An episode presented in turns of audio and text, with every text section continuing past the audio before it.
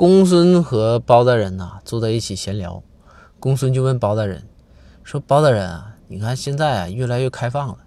您对表白这个事儿怎么看？”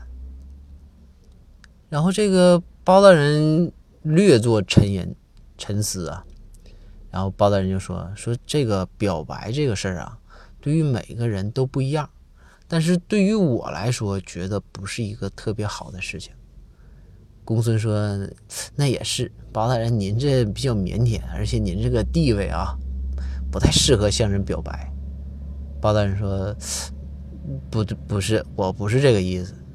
啊，公孙说：“那您是啥意思呢？”然后包大人说：“啊，是这样，我觉着要是表白呀，戴在我的手上的话，会显得我特别黑。